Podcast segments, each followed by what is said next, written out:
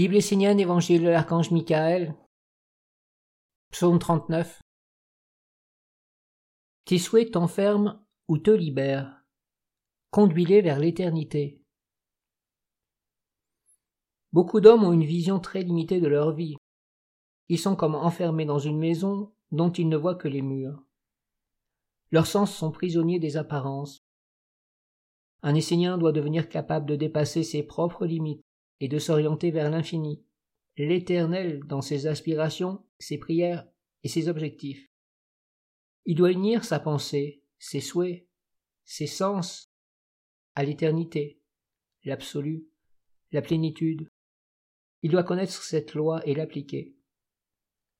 Les idées que l'homme attire vers lui par sa pensée créatrice et sa force intérieure seront un jour réalisées l'homme finit toujours par habiter dans la maison de sa pensée, qui, de subtile et d'impalpable, devient concrète autour de lui.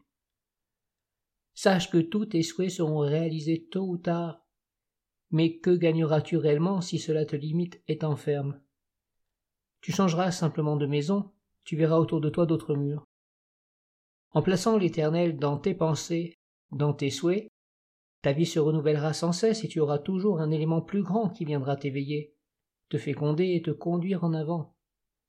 Ne pense pas qu'avec ton corps, mais apprends à libérer ta pensée et à la fusionner avec le sans limite. Développe dans ta pensée des sens subtils qui te permettront de sentir, de percevoir les atmosphères tout autour de toi et aussi dans les êtres et les choses, dans les ambiances qui t'entourent.